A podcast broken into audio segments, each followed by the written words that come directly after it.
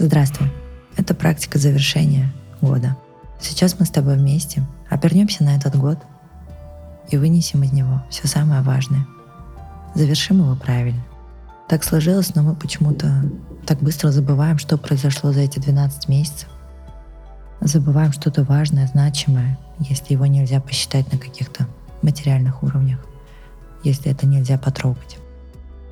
А на самом деле каждый год — это большой путь. Это этап. И из этого этапа мы переходим в новый. Для того, чтобы правильно перейти в новый этап, мы сейчас с тобой немножко погрузимся в воспоминания и пройдем этот год заново. Вместе. Мы не будем привычным образом закрывать глаза, расслабляться и погружаться. Это будет практика ума, когда мы головой вспомним все, что с нами происходило. Сейчас возьми ручку и бумагу и вспомни все, что с тобой произошло за этот год, все свои неудачи и поражения, скажем. Это когда тебе казалось, что у тебя не получилось. Почему казалось? Потому что на самом деле, скорее всего, из этого получилось вынести очень сильный и крутой урок, который в будущем станет составляющим успеха. Поэтому наша задача из всех поражений вспомнить их, но не выписать. Вспомнить и выписать из этого выводы. Выводы из каждого поражения. Что мы вынесли из этого? Что нам это дало? В каждом поражении всегда есть победа. Победа над собой. Тайное знание. Столько, сколько нам приносит поражение, нам не принесла ни одна победа. Столько, сколько приносят нам тяжелые препятствия и случаи, и события, не приносит ни одно счастливое событие. Счастливое событие — это всегда про эмоции. Трагическое событие, тяжелые препятствия — это всегда про опыт, про знание, про рост. Победа — это всегда круто, это счастье. А поражение — это дорогостоящий опыт. И вот наша задача сейчас — выписать все выводы из каждого поражения в этом году с января по декабрь. Все, что мы очень хотели, но у нас не получалось. Даже те планы, которые мы выписали себе как желанные, но не смогли реализовать. Почему? Давай это тоже выпишем. Возможно, в этих планах мы сделали какой-то другой шаг, внутренний. Может быть, мы созревали. Может быть, мы убрали из приоритетности по каким-то причинам. Подумай сейчас об этом и выпиши списком.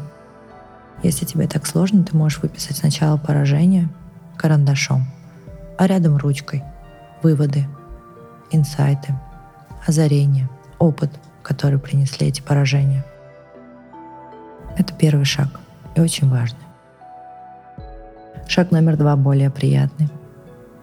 Он про наши победы, про эти эмоции радости, про то, что двинуло нас вперед. Почему-то люди считают, что только какие-то значимые большие победы можно присваивать и, как правило, большую часть своих побед они списывают на обстоятельства. Что как-то повезло, что как-то сложилось.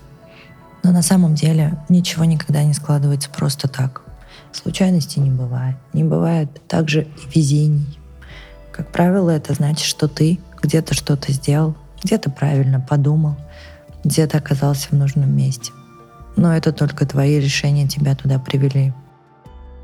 Ты ведь можешь не пойти в это место. Ты можешь так не решить, ты можешь так не подумать. Эффект бабочки.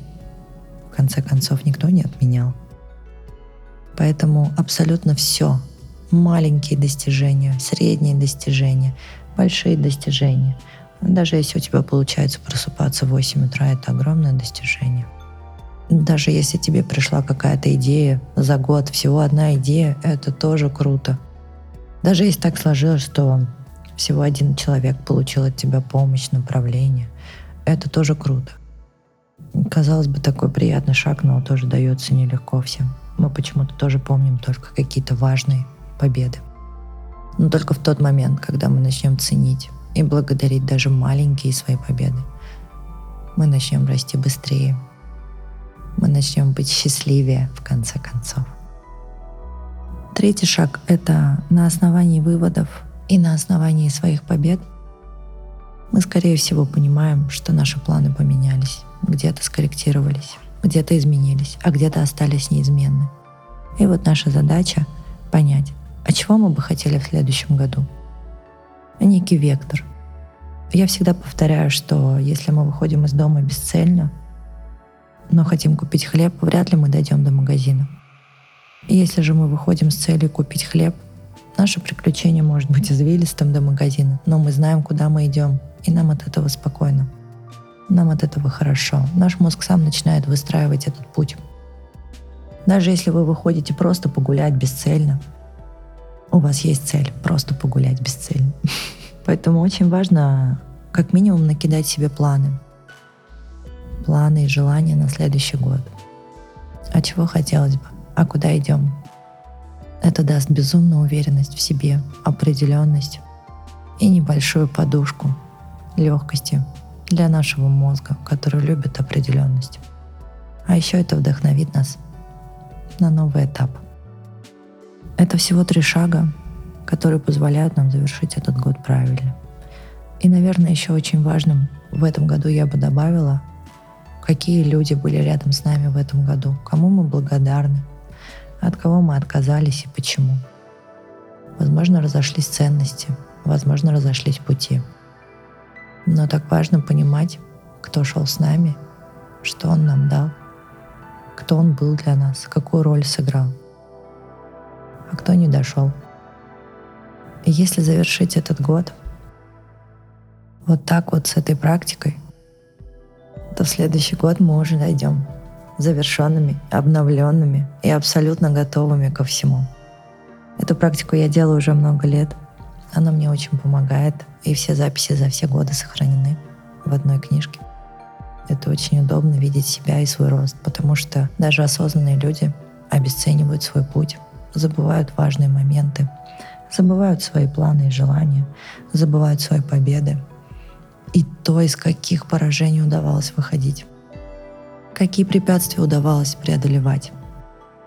Мы так много следим за чужой жизнью в соцсетях, за медийными и немедийными людьми, за друзьями и коллегами. А что если мы станем фокусироваться на своей жизни, на своем пути, на прошлом, настоящем и будущем? И тем самым человеком, за чьим контентом мы следим активнее всего, это будем мы сами. Поверьте, ваша жизнь очень изменится. И она станет намного качественнее, намного интереснее, а главное счастливее. С вами была Ами, и это практика по завершению года.